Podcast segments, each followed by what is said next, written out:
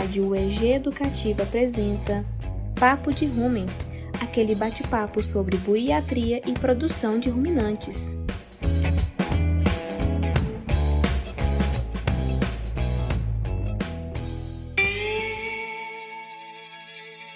E aí, pessoal? Começa agora nosso podcast Papo de Rumen.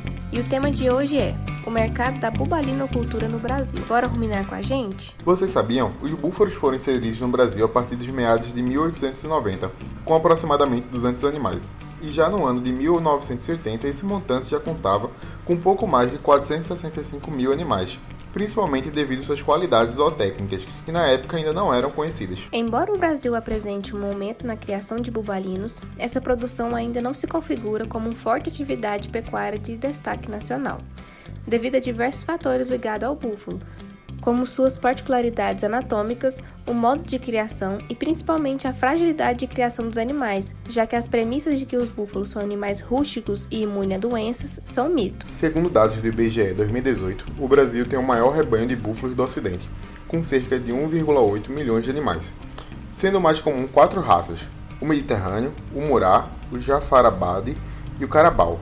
E o Pará lidera a produção bubalina, com 38,13% do total de animais do país. E em 2017, o faturamento desses criadores indústrias chegou a 1,1 bilhão de reais. O leite de búfala possui coloração branca opaca e sabor adocicado, devido à ausência de beta-caroteno em sua composição, maiores teores de proteína, gordura e minerais, como cálcio e fósforo em relação ao leite bovino. Além disso, algumas características fazem desse leite um produto típico e diferente quando comparado a leites de outras espécies. Por exemplo, pessoal, o leite de búfalo apresenta micelas de caseínas grandes, o que proporciona uma rápida coagulação no processamento, com menos água. Logo, os produtos finais são mais firmes. Sua gordura é composta por glóbulos maiores de coloração clara. E o teor de gordura presente no leite é responsável pelo sabor característico e textura diferenciada do leite e seus derivados o que também confere um maior valor econômico aos seus produtos. A gordura é o mais variável e um dos mais importantes componentes do leite. Em bubalinos, o teor de gordura do leite se mantém sempre acima de 5,5%. Outro valor muito importante e interessante é que a concentração total de colesterol do leite de búfala é menor do que a encontrada no leite de vaca, apresentando 275 mg contra 330 mg por 100 gramas de gordura. E é de 1,5 a 1,9 vezes mais calórico que o leite de vacas. Na bubulanicultura de corte, os búfalos apresentam melhor rendimento de carcaça, 40% menos colesterol, 55% menos calorias, 12 vezes menos gordura, 10% mais minerais e 11% mais proteínas em 100 gramas de carne cozida, quando comparada à carne bovina.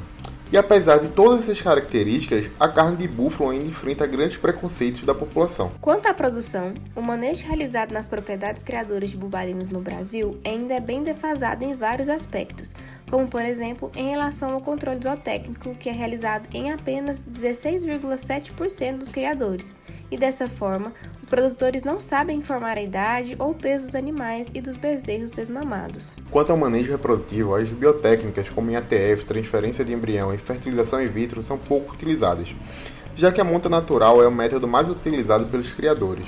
E quanto ao controle sanitário, poucos rebanhos contam com assistência técnica veterinária. Um exemplo disso é a baixa incidência de vacinação para doenças como raiva e botulismo, com números abaixo de 25%. Apesar de ainda não ser muito desenvolvida, a criação de búfalos é uma atividade com grande potencial de produção. Porém, ainda são necessários diversos ajustes na cadeia produtiva e principalmente no incentivo ao consumo de seus produtos e subprodutos pela população.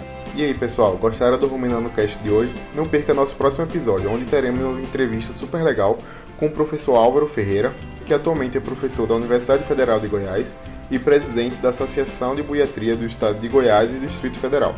Até a próxima!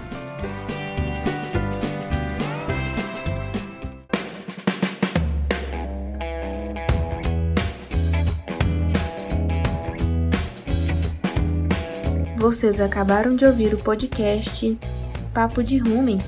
Esse podcast é uma produção da Rádio EG Educativa, coordenação de radioteledifusão Marcelo Costa, Coordenação da Rádio EG Educativa Thaís Oliveira. Coordenação e direção do podcast Sandra Moraes. Edição de áudio Larissa Correia. Roteiro Pedro Luiz. Produção Cria Lábio EG. Idealização Sandra Moraes, Larissa Correia e Pedro Luiz.